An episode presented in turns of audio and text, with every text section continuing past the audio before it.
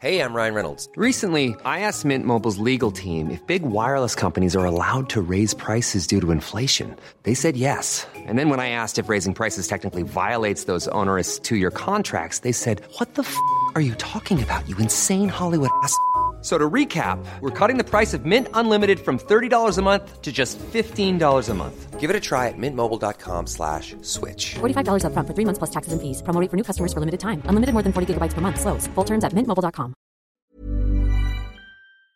C'est officiel, le mois de juillet 2023 a largement battu le record du mois le plus chaud jamais enregistré sur Terre toutes saisons confondues. Alors je le sais, hein, des records de chaleur liés au changement climatique, on en entend euh, beaucoup parler euh, en ce moment, on en a aussi beaucoup parlé euh, sur la chaîne, j'en suis conscient. Mais là, ça fait quelques semaines qu'on ne s'est pas plongé en détail sur le sujet et ça me semble intéressant de voir les conséquences directes et l'espoir éventuel d'inverser la tendance. C'est donc le sujet à la une des actus du jour en formule spéciale été présentée par des journalistes de l'équipe. Je vous laisse donc avec Blanche pour ce sujet. Merci Hugo et salut tout le monde. On commence donc avec ce nouveau record confirmé ce mardi 8 août par le service Copernicus, qui est le programme européen de surveillance de la Terre. En effet, ces dernières semaines, on a pu voir pas mal de phénomènes climatiques anormaux. Déjà, la température moyenne dans le monde enregistrée en juillet était de 17 degrés, soit 0,43 degrés au-dessus de la moyenne récente, selon Copernicus. Des records de température ont également été enregistrés en Chine, où il a fait 52,2 degrés, et aux États-Unis avec 53,3 degrés. Les océans ont également été marqués par un record 20,96 degrés le 30 juillet et pour tout le mois de juillet, la température de surface des océans a été 0,51 degrés au-dessus de la moyenne. Ensuite, la banquise de l'Antarctique a atteint sa plus faible étendue pour un mois de juillet, 15% en dessous de la moyenne pour ce mois, ce qui témoigne donc de la fonte des glaces. Enfin, on a pu observer des vents violents, des incendies et des inondations meurtrières en Algérie, aux États-Unis, en Inde, au Brésil ou encore au Pakistan. Ces chiffres records ont même fait dire au secrétaire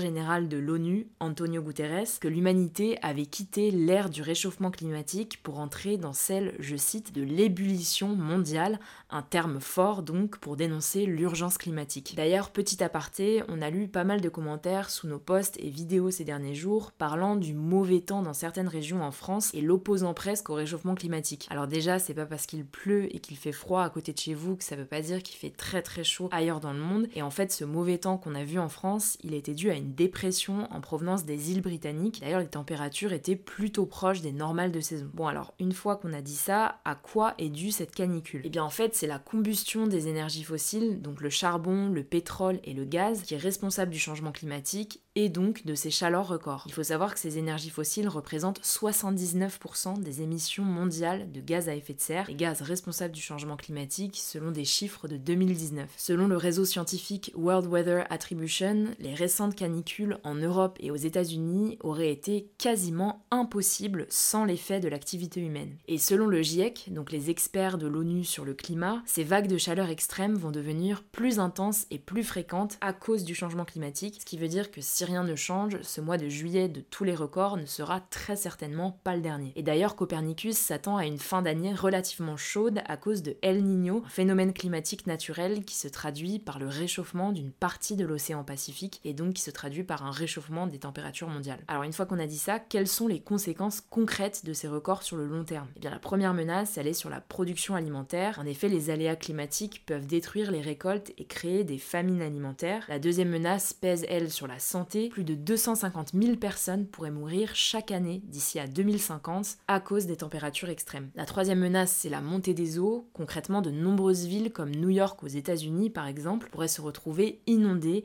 et des milliers de personnes seraient alors obligées de quitter leur domicile. Enfin, une partie de la faune et la flore pourrait disparaître. Même au niveau de réchauffement le plus bas, 3 à 14% des espèces terrestres pourraient être exposées à un risque d'extinction très élevé, ce qui engendrerait des conséquences désastreuses sur notre environnement. Bon alors je vous l'accorde, tout ça n'est pas très réjouissant, mais rien n'est perdu. Les scientifiques estiment que l'on peut encore inverser la tendance. Parmi les solutions, il faudrait notamment dès maintenant réduire radicalement les émissions et éliminer progressivement les combustibles fossiles, donc le gaz, le charbon et le pétrole. Il faudrait aussi accélérer le développement des énergies renouvelables, donc l'énergie solaire et éolienne par exemple. On pourrait aussi fournir d'urgence des financements pour la lutte contre le changement climatique aux pays vulnérables et enfin tenir les polluants responsables de leurs actes, donc les grosses entreprises ou certains États. Voilà pour ce sujet, ce mois de juillet était donc très symbolique, surtout que la température moyenne de 17 degrés enregistrée dans le monde se situe à 1,5 degré au-dessus des niveaux pré-industriels. C'est assez marquant car ce chiffre d'1,5 degré, c'est l'objectif fixé par l'accord de Paris de 2015 pour limiter le réchauffement climatique. En gros, il ne faudrait pas dépasser plus 1,5 degré de température moyenne. Alors cependant, pour nuancer, ce seuil d'1,5 degré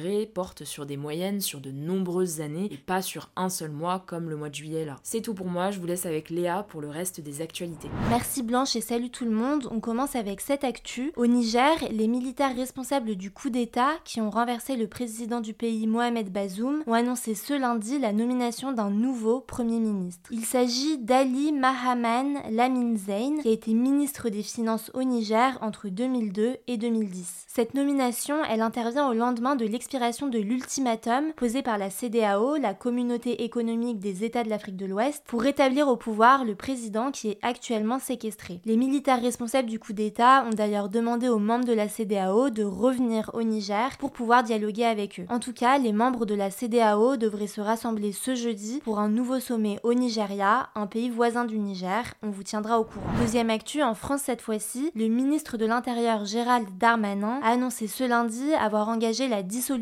de l'organisation catholique intégriste Civitas suite à des propos antisémites prononcés pendant un rassemblement du mouvement. Alors Civitas, ça vous dit peut-être rien, mais cette organisation avait notamment soutenu la candidature du candidat d'extrême droite Éric Zemmour à l'élection présidentielle de 2022. C'est aussi elle qui avait poussé à l'annulation d'un concert du chanteur Bilal Hassani dans une ancienne église de Metz en avril dernier. Troisième actu, l'avocat franco-espagnol Juan Branco, qui participe à la défense d'Ousmane Sonko, qui est le principal opposant politique du président du Sénégal, a été expulsé du Sénégal ce lundi. En fait, il était entré clandestinement au Sénégal car il fut l'objet d'un mandat d'arrêt dans le pays. Il était activement recherché depuis son apparition dans une conférence de presse la semaine dernière. Ce week-end, il a finalement été arrêté à la frontière mauritanienne alors qu'il tentait de quitter le Sénégal déguisé en pêcheur. Quatrième actu, en France, cinq policiers du raid de Marseille, qui est une unité d'élite de la police, ont été placés en garde à vue suite à la mort d'un homme de 27 ans pendant les émeutes à Marseille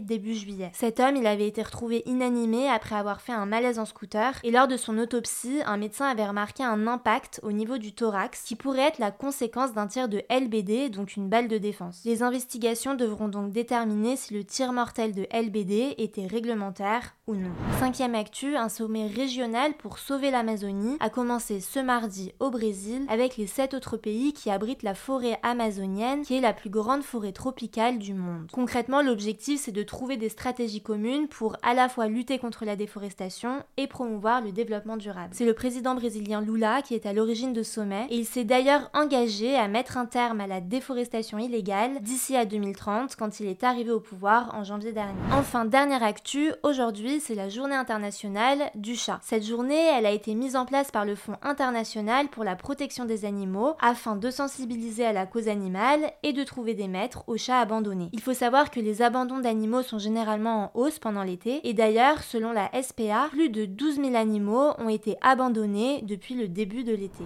Voilà, c'est la fin de ce résumé de l'actualité du jour. Évidemment, pensez à vous abonner pour ne pas rater le suivant, quelle que soit d'ailleurs l'application que vous utilisez euh, pour m'écouter. Rendez-vous aussi sur YouTube ou encore sur Instagram pour d'autres contenus d'actualité exclusifs. Vous le savez, le nom des comptes, c'est Hugo Décrypte. Écoutez, je crois que j'ai tout dit. Prenez soin de vous et on se dit à très vite.